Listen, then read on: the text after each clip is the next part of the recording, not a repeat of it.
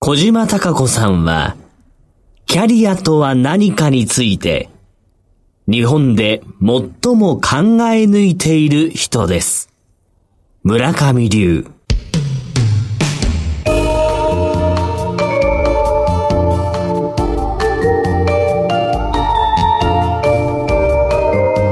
小島鈴木のダイバーシティプラットフォーム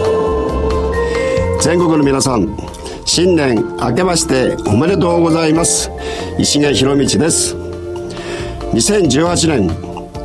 今年の決意ですが、えー実はこの45年ただなんとなく何気なく過ごしてきたような気がします。その反省も踏まえて今年は自分自身に対して何を思うのか何をしたいのかそしてより具体的に動いていく。いわゆる自分に質問をして具体的に動くことを決めていく。自発的に動く。そういう一年にしていきたいと思ってます。みんなで頑張りましょう明けましておめでとうございます今年もどうぞよろしくお願いいたします太陽性キャリア研究所所長の小島貴子です経済キャスターの鈴木智美です新年1回目今年もワクワクしながら進んでいきたいと思います。どうぞよろしくお願いいたします。さて小島所長1年の始まりです。1年始まったって思って、はい。あっという間に1年が終わってしまわないようにしようと思います。確かにそうですね。いつの間にか大晦日になってますよね。毎年毎年、1年。って365日。1日は24時間、時間の長さは変わらないのに、はい。感覚だけ早くなるということはいろんなものが新鮮でないからなんですよ。あなるほど、一つ一つのことを新鮮に感じると、ものは考えて、はい。そこに対して目がちゃんと行くんですよ。ああこれ知ってる分かってるって言って流すとそこには頭が思考がつながらないんですよ。だから年を重ねれば重ねるほど知ったことが多い気になっているだけであって気になっている。実は私たちの今生きてる社会のスピードってすごい速いじゃないですか。そうですね。このスピードの速さと時間の速さは違うんですよ。物事の展開の速さですよ。うん。だからこのスピードの展開の速さと時間をうまく使わないと流されちゃう。一つ一つ実感するっていうことはある意味味わうっていうことですよね。もう一味わうつは疑うってことだと思う。疑う、本当にそうなの？いっぱい情報が来るので簡単に鵜呑みにすると「ああだってよこうだってよ」って言うけど本当にそうなの？本当にそうなの？って言わないと大切なものを私たち見過ごしたりとか、大切なことを考えないかもしれないと思ってるので私は今年自分の1年間に慌ただしくしないっていうことと、はい。物事を丁寧にするっていうことと早く早くとは自分をせき立てない、これ以上どっしりにならないと思いますが、どっしりします、ある意味心はどっしり見た目もどっしりだからね。まあすみません。去年年末お相撲さんのことでね、こんなことありましたからね。ありましたよね。うんお相撲さんの話なんだ。そうそうそう。いやいや私の体型があんこ型でおかみさん体型じゃないですか。ここちょっと出していこうと思ってますのでよろしくお願いします。確かにインターネットで私の映像とか画像とか探さないでくださいねって。皆さんきっともうすでに探しているかと思うんですけれども、探してまやはり1年の始まりいろいろと思うんですけれどもマーケットの世界にも干支にちなんだ相場格言というのがありましてちょっとご紹介しますと「辰巳天井」馬尻下がり羊辛抱猿鳥騒ぐ犬笑う胃固まる目は繁栄牛つまずく虎千里を走りう跳ねるというふうに干支にちなんでですね。どんな相場展開になるか今年1年どんな年になるかっていうのを格言として記されてるんですけれども笑うってことは、相場的には、まあ、楽しいというかそうですね。いいことってことうん。笑って過ごせる1年かなっていう犬笑う。私今年年女なんですよ。あおめでとうございます。48じゃないですよ 言わなくてもいやいや。36でもないですよで今年は自分なりに笑いながらそれも大笑いしながら生活したいですね。それはいいことですね。そう。私のそばに来るといつもみんながお腹抱えて笑うぐらいな気持ちで生活したいですね。でもすでに皆さんそういう方多いと思うんですけれども。見てから笑うんじゃなくてだよ、ね、一緒にねそういう空気が伝わるというか。なんでかっていうと去年の1年間の感じが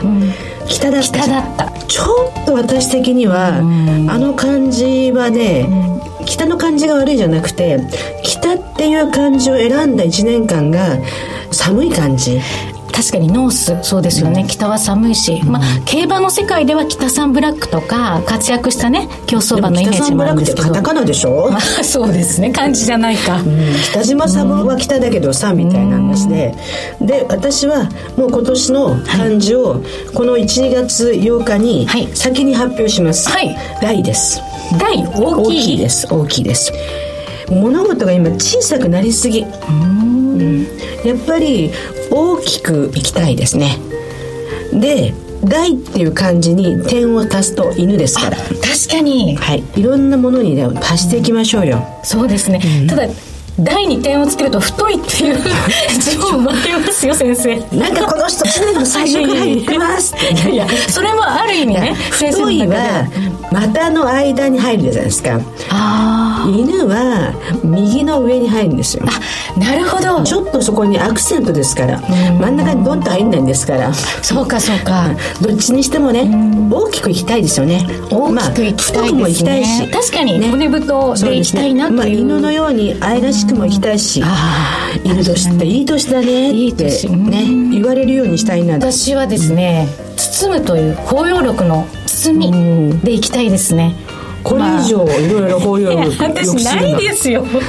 それがテーマですよね。ずっと皆さんの心を包めるような人にもなりたいですし、うん、物を包むのもそうですけれども自分のことも包めるようになるとそれは大切にしているという証でもあるので、うん、包容力のある包めるような人間にいつかなれたらいいなってって。うん。まあ分かりました。じゃあこれから風呂敷鈴木と言います。そうそうそう私は大風呂敷小島でね。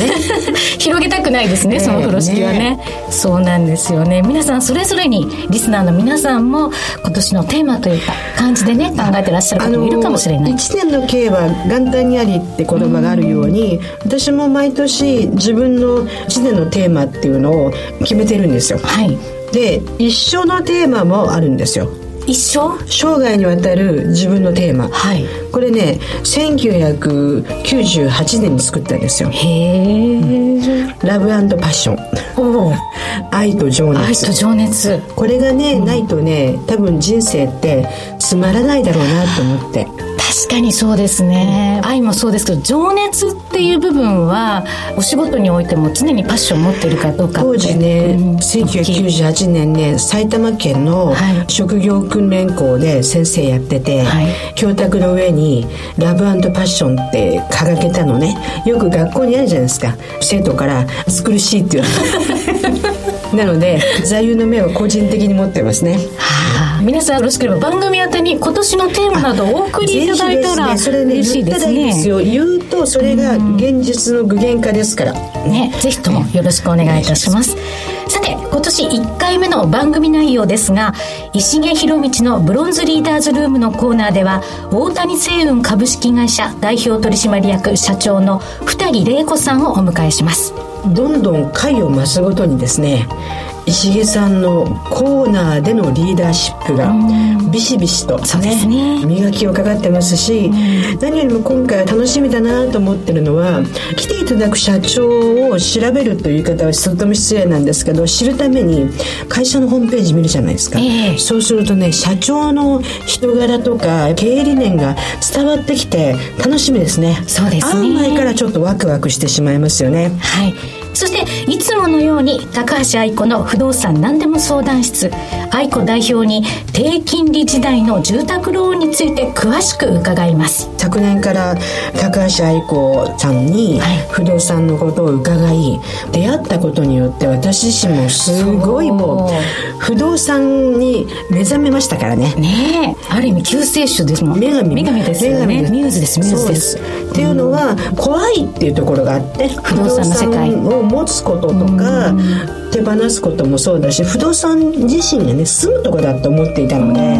その中で不動産を知ったことによってとても大事なことをたくさん気づかせていただきましたので今回住宅ローン楽しみです。お金の話ですからね、はい、楽しみになさっていただきたいと思います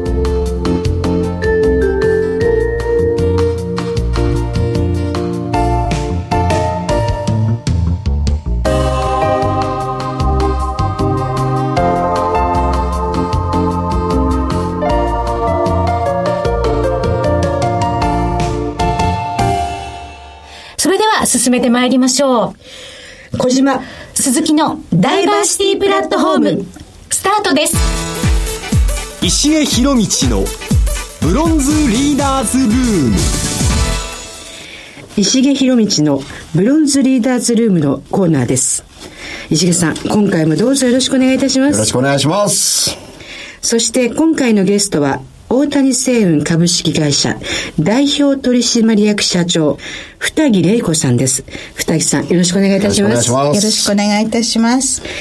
まず、大谷製雲株式会社というのは、4つのコア事業を中心に展開されているということなので、事業内容についてご紹介いただけますか？はい。まず、運輸事業と申しまして、これは役所の清掃車を使って運ぶという仕事ですね。当社は廃棄物を扱っておりますので、廃棄物を運ぶという仕事、そして清掃事業というのは、ビルの中に入って清掃する事業部隊、そして処分リサイクル事業というのは中間処理、産業廃棄物の中間処理をやっていますので、その処理施設をやっております。そして企画制作というのはちょっと異質ですけれども、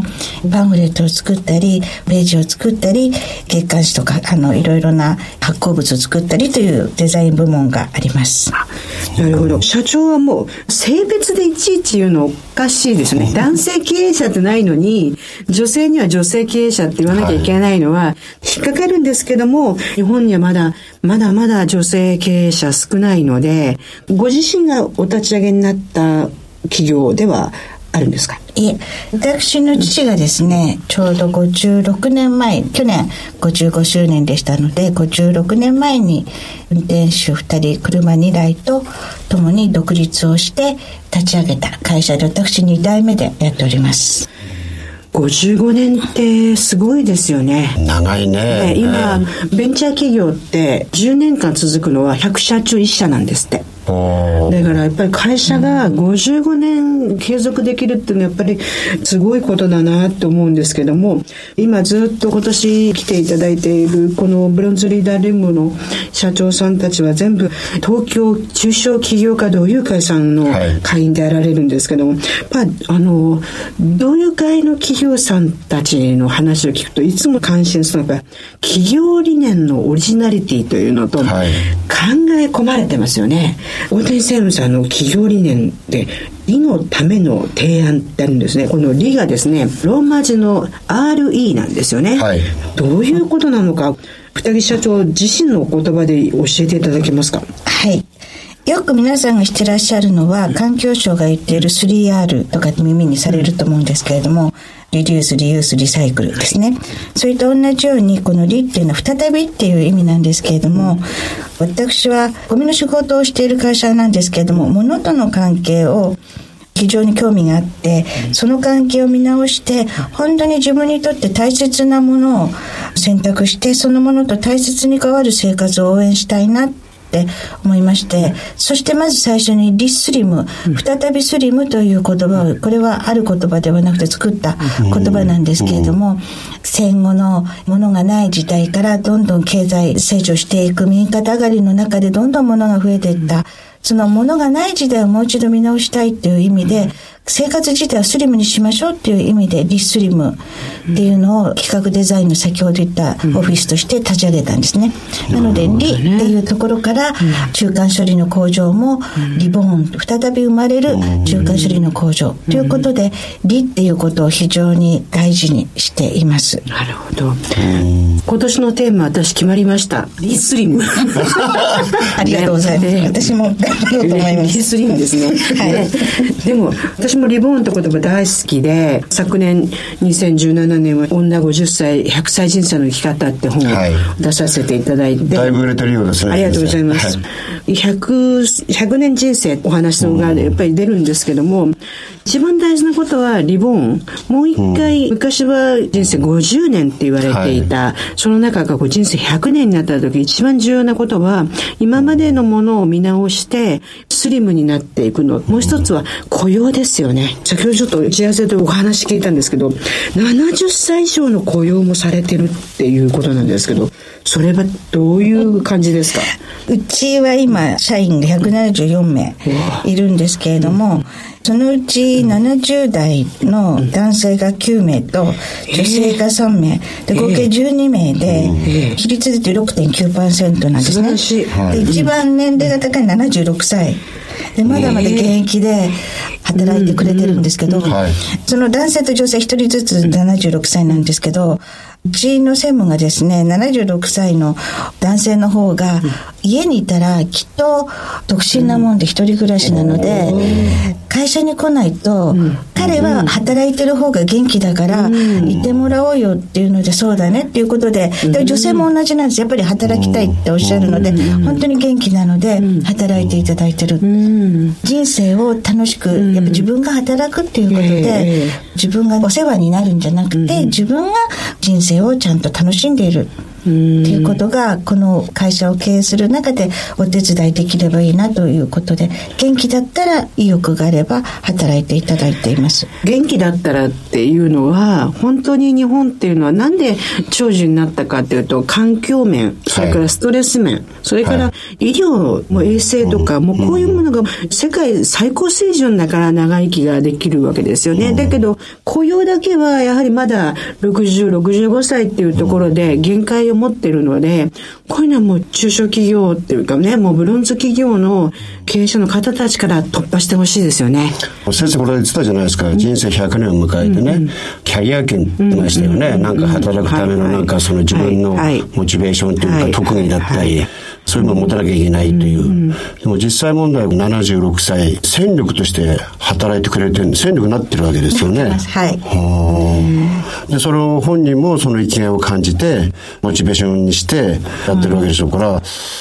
そういうこれからのその100年を向けての働き方の一つのモデルケースとしてもっともっといろんな場面でアピールしてほしいなと思いますけどね。最高はないんですよね。一応まあ再雇用っていう形にはなりますけれども、本人の意思があれば、また継続して雇用関係を結びますから。フルタイムなんですか？それはもう自分のペースで働けるように。そこなんですよね。日本ってワークシェアっていう仕事を分けることがとても苦手な人たちだって言われてるんですけども、高齢の人たちがやっぱり現場にいるってことは、どこかでその人たちの持ってる力が一番出せる時間とか、出し方で柔軟性を持たないと難しいんですよね。いいですね。16歳なの。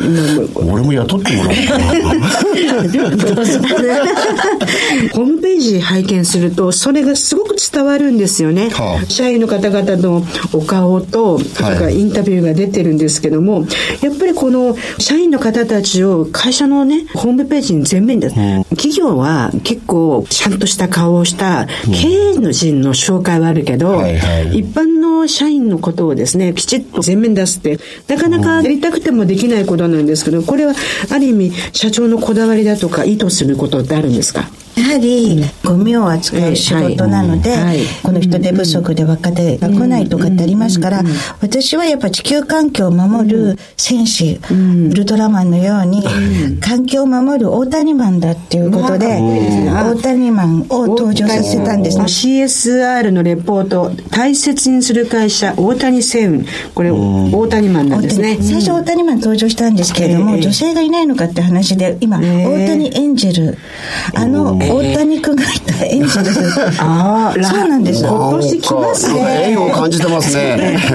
大谷マンと大谷エンジェル、ええということで、とにかく働く人がいないと私たちの仕事は成り立たませんから、とにかく働いてもらう働きがいのある会社っていうのを一番に考えていますので、ホームページも人を中心にということで、ホームページ見て、うちで働きたいって言ってくださった方もいたようで、そういう意味では人を大事に、そしてその人の人生を大事にしたいって？なかなか社員のコメント、インタビューをホームページで上げるってことないんですけど、僕らもたまにある経営者にこういうテーマいただいてね、社員に部下に気づいてもらいたいんだと。うん、なんでもっと気づかないの？こうすればできるじゃないか。なぜ気づかないんだっていうところあるんでしょうけどね。そういう社員に対するインタビューを向けることによって、あるいは質問させることによって、その社員の潜在意識っていうんですか、能力というか本音というかですね、そういうものを導き出してあげて、あ、俺も潜在意識はそういうことを考えてたんだなっていう気づかしてあげるってことがね、ある意味で一つの質問だったりインタビューでできてくるんじゃなかろうかなと。そういうものがやっぱりホームページに出てくと、俺もこういうとこ行ったら俺の本当に良さを引き出してくれるかもわからないというところで、なんかすごい僕はいい試みだなと思ってはいましたけどね。子供が小さい時、みんなの歌ってあるでしょ、はい、あの中に、働く車っていう歌があったんですよ。大ヒットだったんですよ。働く車。子供たちって車好きじゃないですか。はい、その中で、車が働くんですよ。例えば、清掃車もそうですし、宅配の車もそうですし、いろんな働いてる車を歌ってる歌で、私も歌えるんですけど、音痴だから歌えませんけど、それでね、やっぱりうちの子は実を言うと、ゴミ収集車大好きだったんですよ。好きな子多いですよ。よくある話なんですけど、うん、男の子がゴミ収集車来るの待ってて、うん、それでついて、ついていったほら、ブロックブロック短いじゃないですか。だから、パッとついていけるんですよ。止まるから。で、迷子になるっていうのは、これは結構子供あるあるなんですよ。で、かっこいいんです。子供にすると、働いてるお父さん見えないけど、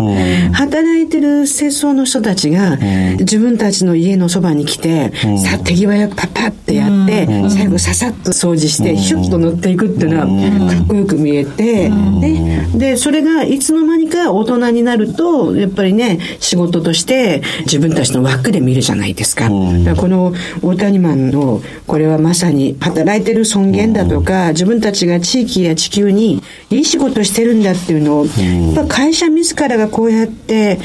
押していただくと、ね、一つの工夫ですよね、うん、どうやって見せるかというところでしょうから、うん、うち役所の仕事してますから、えー、役所のイベントかなんかで、えー、東京都の23区の会社51社あるんですけど、えー、そこで各区のイベントに出たりしておまけに清掃車のミニカーとかあげるとすごいみんな行列で子供たちが喜んでくれたりとか。しますよ。そうですね。であとはその作業を日々している中で子供が、とってもうちの運転手がとても良かったと言ってお褒めの言葉を区役所を通してうちにくださったりとか、そういう意味では子供たちにとっては非常に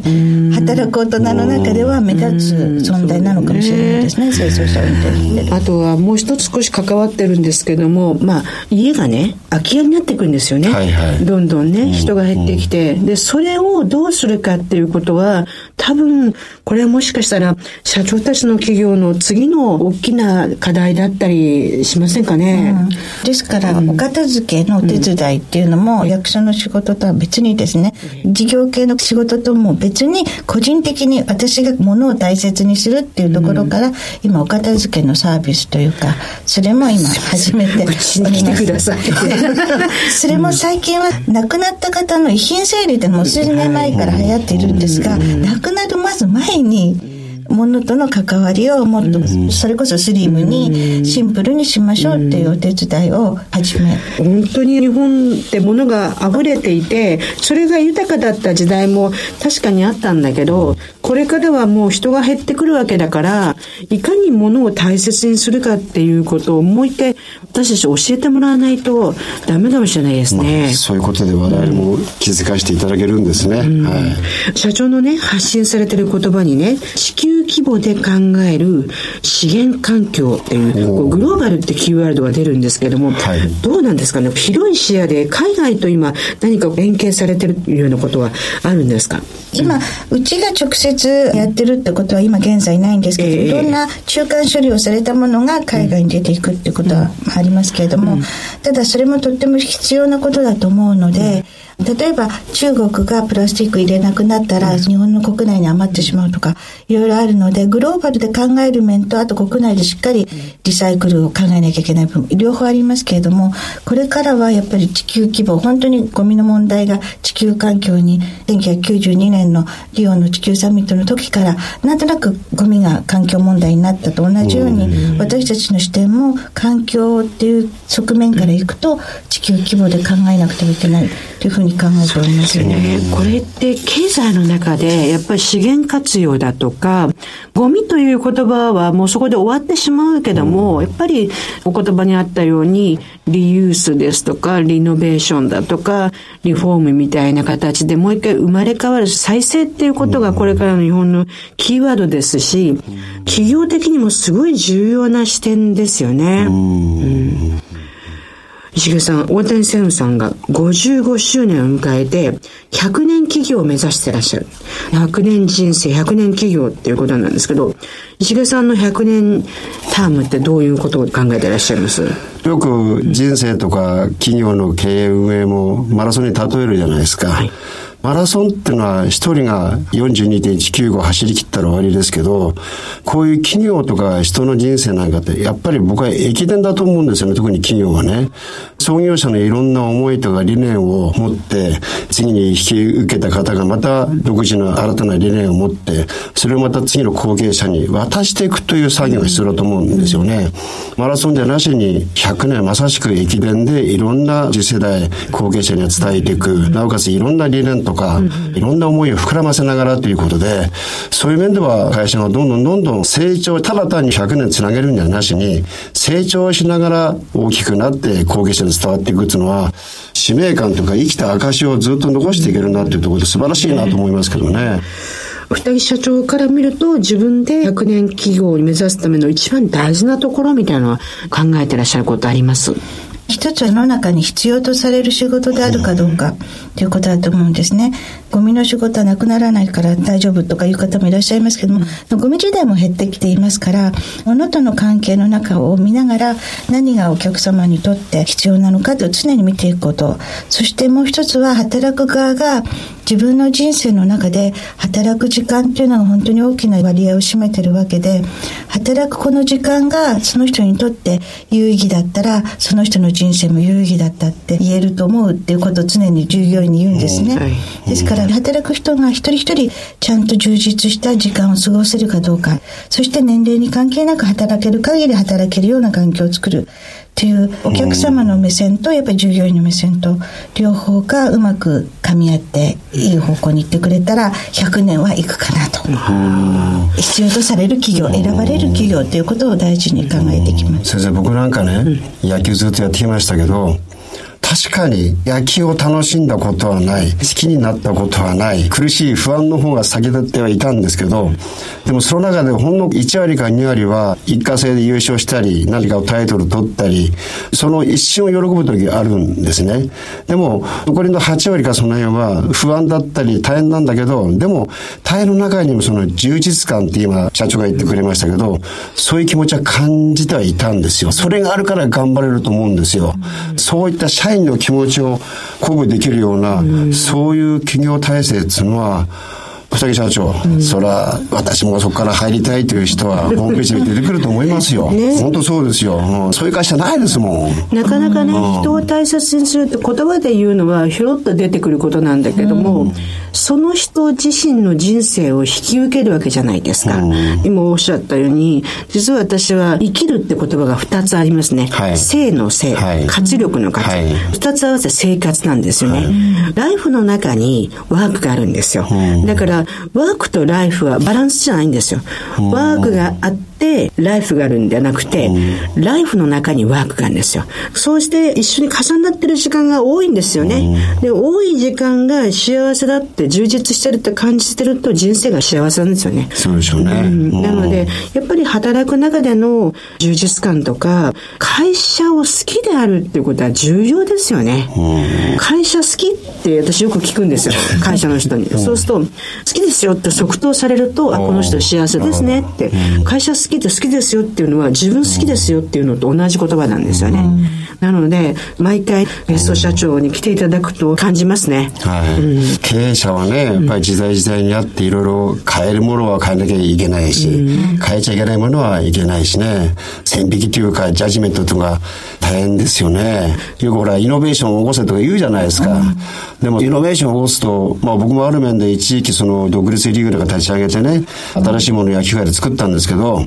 バカかと。何考えてんの？やめとけ。まあほとんどブーイングだったんですよ。それでも12、3年経って、こうやって若者がプロ野球に行くようになりましてですね、まあまあ良かったかなとは思っていますが、その辺のエネルギーというか、反対を仕切っても正しいと思うのをやり通すというエネルギーは、社長なり経営者なりリーダーなりは必要なのかなと思うんですけど、あとはその100年続けるための二木社長の覚悟というかね、決議っていうか、そんなものが大事になってくるのかなと思いますけどね。ええそういう意味では過去55年間振り向いても同じことやってたらもう絶対持たないっていうのも明確。これだけ動きが早い世の中になりましたからね。その中で何が必要かって常に見ていく目が必要かな。自分が何を感じるか。っていうことを。二木社長の参謀はいらっしゃるんですか？姉が今専務ではいはい。女二人兄弟で私が妹なんですけど姉がまあ何より一番。まあ、野球界はよくヘッドコーチとかね、サクセスコーチがいるんですけど、ええ。やっぱりその右腕、左腕がいて、いろんな知恵をつけてくれる人がいるんですけど、なかなかね、そういう方がいらっしゃらないのは大変なのかなと思いますけど、まあ、身内小の方で。さいながらもあの、はい。周りに協力してくれるそれも大事な存在ですからね。新年早々、すごくいいお話を聞けましたし、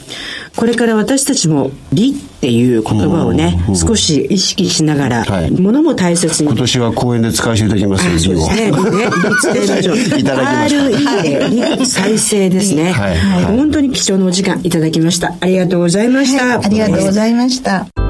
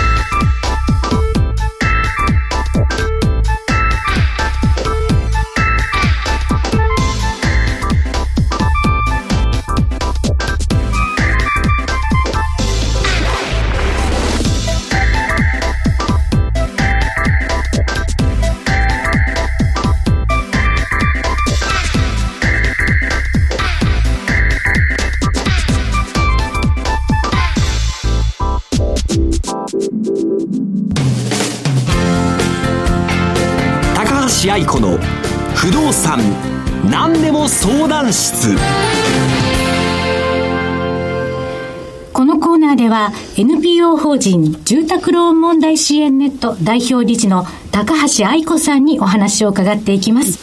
高橋さん、今年もよろしくお願いします。よろしくお願いいよろしたします。くお願いいたします。早速、リスナーの皆さんから質問をいただいております。ご紹介します。今はゼロ金利政策で住宅ローンを組むには最適な時期のような気がします。家を建て替えたいと思っているのですが、今こそチャンスなのでしょうか？神奈川県茅ヶ崎市にお住まいの S さん、男性60代の方から頂戴しました。私も60代女性埼玉県 K さんなんですけど K さんね。住み替えのために住宅ローン組みましたからね。無謀だと言われながら。どうなんですか？専門的には。ちょっと気になったのが60代で建て替えっていうふうに心配な部分はあるんですが、まあ、高子先生もおっしゃる通り、今100年人生なので、建て替えのプランですよね。ローンの組み方とかによりますけれども、ちゃんと自分の中で問題なく返済できる計画が立てられる方には、もう金利が安いので大チャンスだと思いチャンます。スではあるんですね、はいやっぱりね。これって例えば私毎回ど素人のこと言ったらあれなんですけど今低金利ゼロ金利って言われてますけども、住宅はちょっとバブルなんですよね。そうですね。高いんですよね。ゼロ金利政策で、かなり皆さんが借りやすくはなって、買いやすくはなってるんですが、その分、不動産の価格は上昇してるので、高い不動産を高い時期に買ってるっていう、価格としては高いんですね。上昇している時期に買っていますので、金利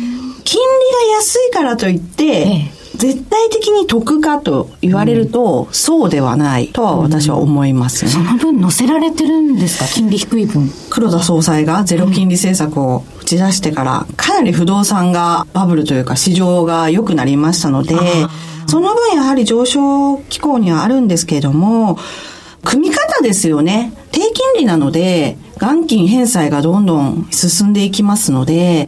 ただ今後売りたいとなった時にフルローンで組んでると、買った時の価格が少し高いので、売りたい時にもしかしたら下落してる可能性が高いんですよ。なので、いざ売りたい時にフルローンで当時組んでると、債務超過の状態になってしまって、売るに売れないっていう状況に陥る可能性がありますね。というと、例えば S さん60歳、K さん60歳女性、私なんですけど、これから売る予定はなくて、はい。自分が100歳まで生きるための生きやすい家に建て替えたわけなんですね。うん。多分この方もそうかもしれないんですけど、はい。その場合は売るということを考えていないので、自分の今後の収入とか、年金だとか、はい。そういうことを踏まえて、これなら借りれるのっていう時だったら、今は OK ですああ、ね。もうかなり良いと思いますね。チャンスだと思いますね。なるほど。そうすると、売るという前提だと、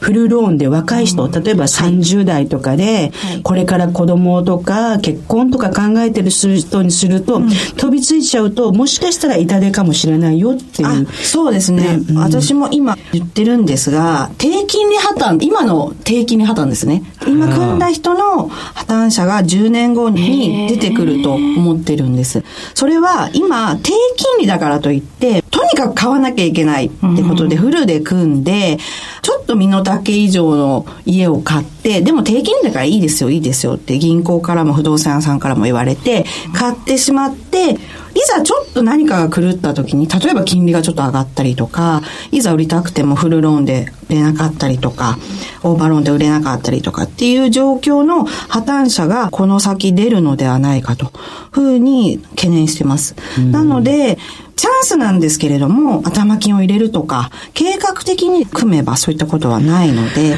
ある意味人生の計画を少しちゃんとしとかなきゃいけないってことだよね。そうですねはい、わかりました。自分が使い続ける、住み続ける家、不動産なのかという、はいまずそこからしっかりと見極めていかないと。そうですね。きっちり計画を立てて、長い人生何が起こるかわからないですから、何かあった時に足かせになるのが住宅ローンなんですね。高額なので一気に破綻に陥りやすいので、何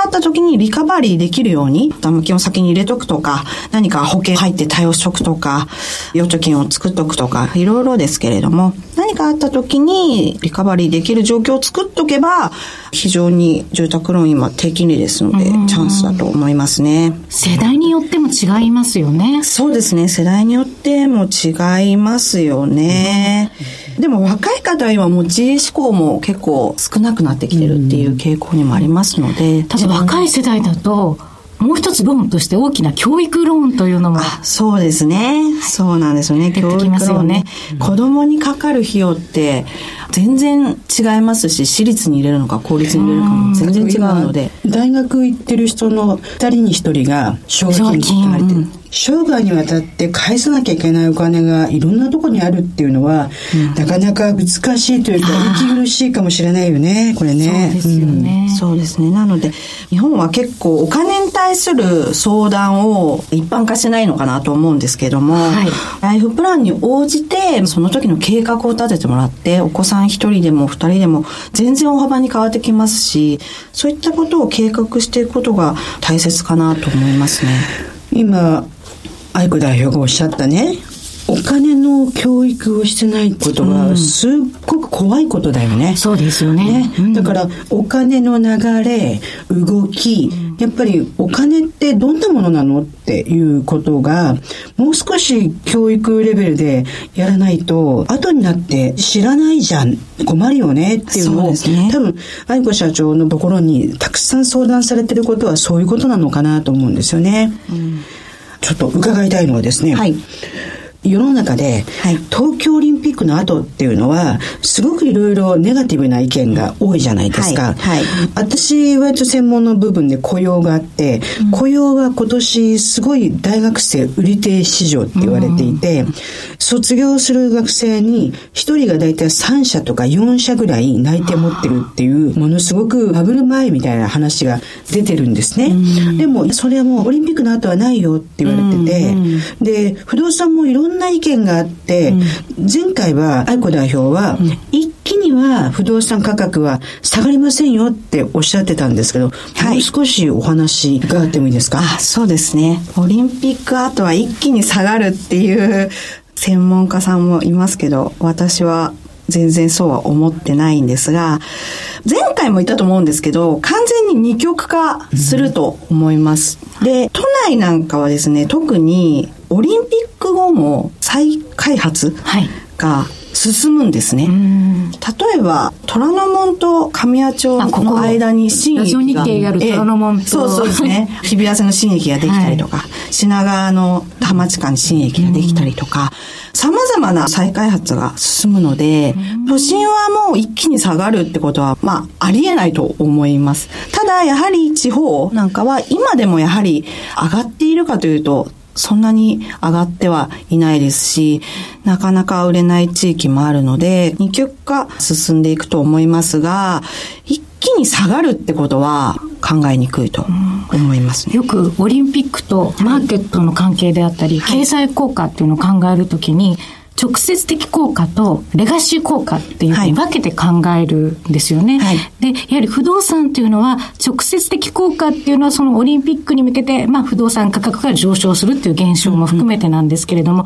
レガシー効果として、遺産としてその後もしっかりと根付いて効果が出てくるかっていうところ、専門家の方も注目しているんですけれども、ロンドンなんかは、ロンドンオリンピック後にうまくいってるんですよ。だから東京オリンピック後もそこをね、目指してというか、見習っていければなっていう案は出てるんですよね。要は東京が一極集中で勝ち組になってそれでよければいいじゃなくて、はい。日本全体がそれぞれの中核都市それから地方もその土地の中の良さを活かせるようにしなきゃいけないので、東京の街の住み方とかが地方でもいいところはちゃんと享受できるようにできればいいよね。うん。やはりどうしても東京ばっかりがいい思いしてますっていう二極化では困るなってそうですね。そうですね。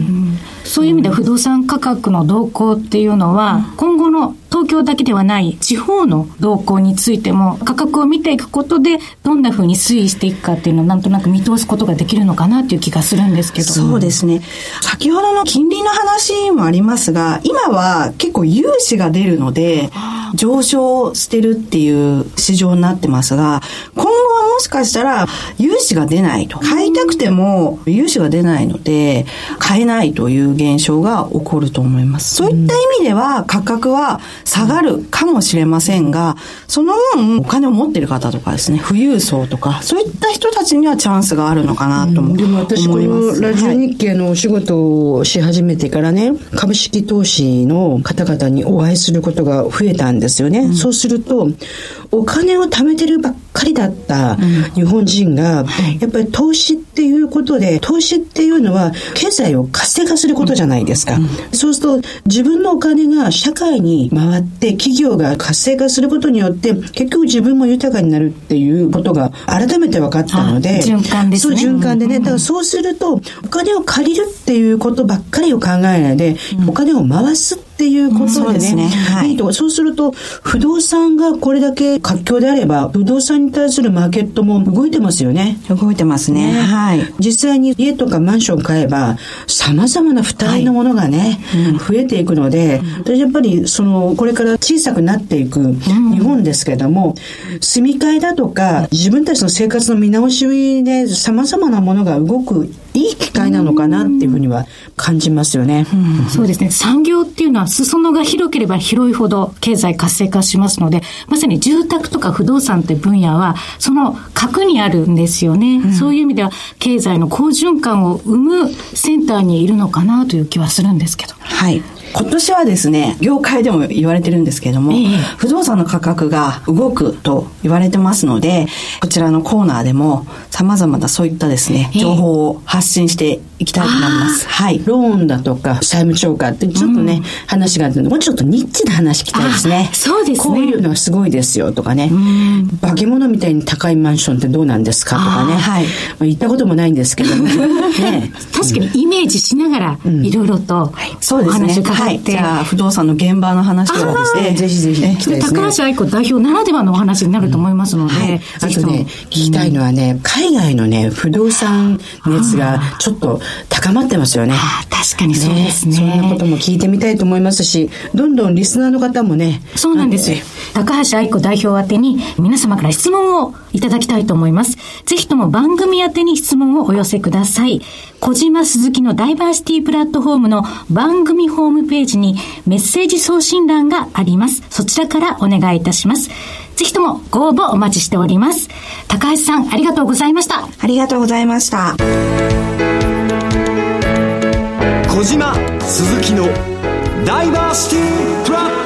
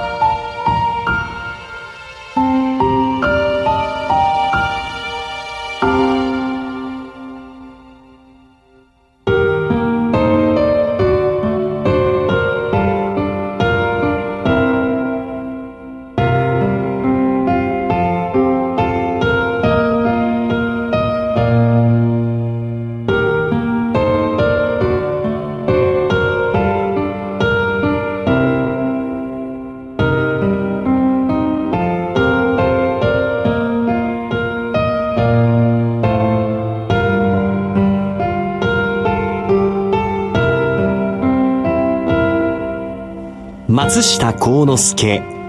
道を開く。談笑のうちに。我が国も戦後は言論の自由が許されてそのために世の中が随分と明るくなったがその反面にカンカンガクガクの音がやたらに増えて黙々と働くという気風がいささか薄れたようにも思われる。論多くして国栄えず。とまでは言わないがこの点お互いに静かに反省してみてはどうだろう。良い指導者はその性能が良ければ良いほど余計な音を発しない。小さい音でしかも素晴らしいスピードで走るのである。ところが悪い自動車はブーブーガタガタ大きな音を立てそのくせなかなか速度が出ずにすぐに縁故してしまう。広角泡を飛ばし腕をまくらんばかりの大議論をしながら一向に物事が進まないのはこの悪い自動車のようにどうもあまり感心した姿ではない。やっぱり良い自動車のように最小限必要の議論にとどめそれも談笑のうちにスムーズに運んで行きたいものである。それでこそ議論が本当に世の中の繁栄に役立つことになるであろう。朗らかに語り合い黙々として働く。お互いに縁故しないうちに国家としてまた国民としてこんなことを心がけてみたい。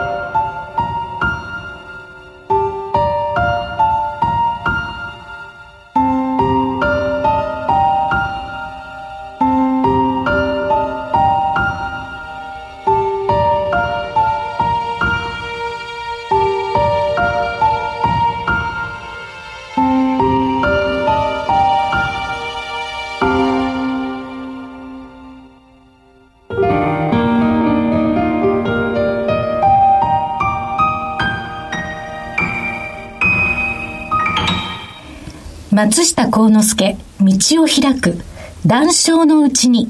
PHP 研究所の協力によりお送りしました。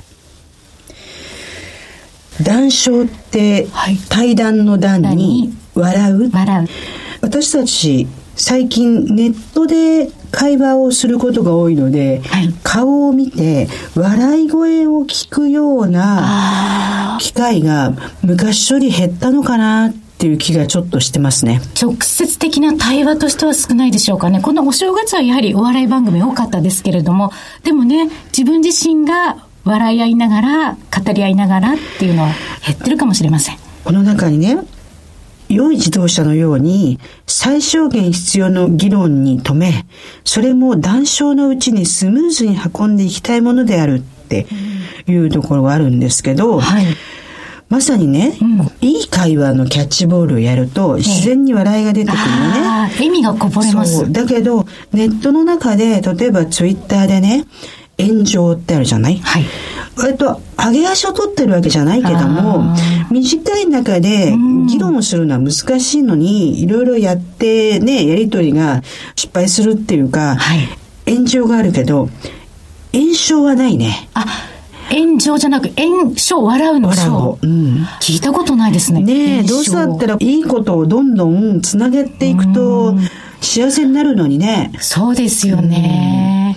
LINE の会話などでも、本当に笑い合いながら語ってるような会話になる時もありますよね。そういうものがネット上の知らない方との間でも起こるようになってくると、みんながなんか笑い合えるような気がしますけどね。おっしゃってる通り、本当に朗らかに語り合い、うんだまだまと働くと。黙々として働くね自分たちが語ることがね、やっぱり国のこと、ね、それから未来のこと、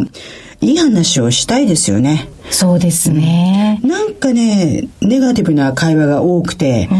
笑えるような会話を自分から意識して作んなきゃダメだよね。そうですね。人を幸せにするような言葉を発したいなと思いますし、言葉数だけ多くてもしょうがないんだなということを松下幸之助さんもおっしゃってますけれども、良い自動車は性能が良ければ良いほど余計な音を発しない。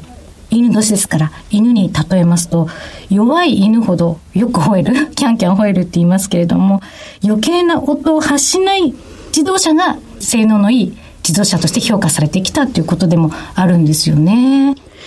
別の見方をすると、良い国ほど余計なことを発しないことね。松下幸之助をの素晴らしさっていうのは、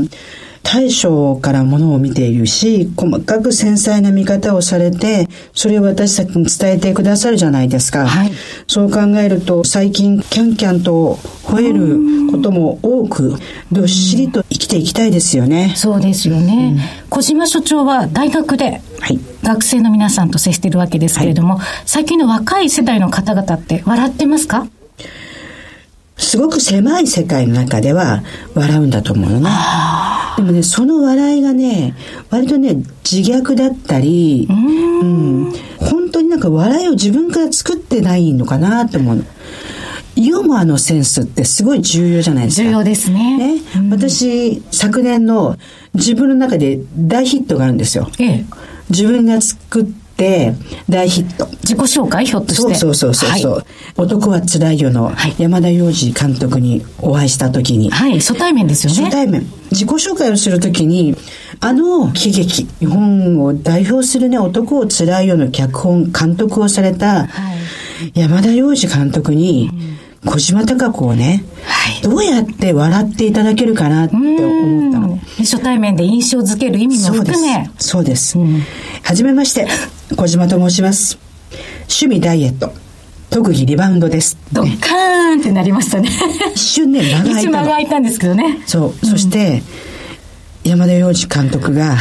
優しく、すごくにっこり笑って、忙しいですね。そう、私、これグッときました。まあ、小島所長の趣味ダイエット、特技リバウンド、これもやられたって思ったんですけれども、さらにその上を行く山田洋次監督のお忙しいですねっていう返しが、もうさすが。やられたでしょ？やられました。うん、私でもそれ何度か使ってる時に、次にやられたことが、今、特技中ですねって言われた。それも素晴らしい。今は趣味じゃないんですね。今、特技をやってらっしゃるんですねって言われて、やられたと。うん。センス。ある意味、誰も傷つけずに場を和ませるセンスって本当にこれからの時代必要ですよね。あとね、学生の話が出たので、はい、ちょっと嬉しかったことがあるんですよ。ええ、大学で出席ってあんまり取らないじゃないですか。うん、でも私、東洋大学の川越キャンパスで、ちょっと小さな20人ちょっとの授業を1個やってるんですよ。でね、出席取ってるの。名前呼んで。ああそうでしたね。で、毎回毎回質問したり、はい、意見聞いたりするんだけど、えー幸之助くんがいるの。あ、私がお邪魔した。そう、私がお邪魔した授業ですね。そうそうそうそう去年来ていただいて。幸之助くんがいるの。うん、で、字はね、松下幸之助と違うんだけど、毎回幸之助って呼ぶから、うん、なんで幸之助って名前になったか、名前の由来を教えてくれるって言ったら、うん両親が、まあ、父親なんだけど、松下幸之助は素晴らしい人なので、幸之助ってつけたんですって。ね。えーって。そう。私のラジオ聞いてる。そうそう。その流れでラジオの宣伝してるなと。そうそう。そしたら、この間、聞きます。いいですよね。今、ほら、キラキラネームって、なんかすごいキラキラしたね。うん、ねでね、キラキラネームの反対なんて言うか知ってる、え？キラキラじゃないとしたら、うんうん、地味地味ネーム？すかさずこれが出るのが、まあちょっといいんですけど、塩塩ネームって言うんですよ。塩塩塩ネームって言うんだって。へえ。ちょっと幸之助さんね、塩ですよね。確かに。ね、でも、やっぱりね、その親御さんがこんな素晴らしい人になってほしいなっていう思いはね、本人もね、伝わってるっていう。あうん、で、道を開くを読むようにって。いや、幸之助くんの今年のテーマは、松下幸之助を知るっていうことかもしれないですね。そうですね。まあ今までも知ってたと思うんだけど、こうやって毎回道を開くの中からね、いろんなことを私たち学ばせてもらってるじゃないですか。はい、改めて今年1年、道を耕し、道を開いて、道を歩みたいなって。そうですね、ね、着実に歩んでいきたいなと思いますね、えー、この道はどこにつながってるかってローマにつながってると思いますので。うんぜひともリスナーの皆さんにもついてきていただきたいとい うか伴走していただきたいなというふうに思いますねね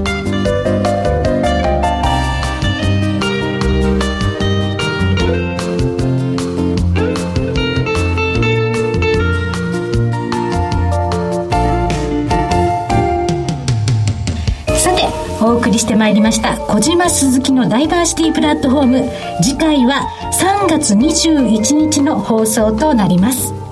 というわけで多様性キャリア研究所所長の小島貴子と掲載キャスターの鈴木智美でした。それでは3月21日までさようなら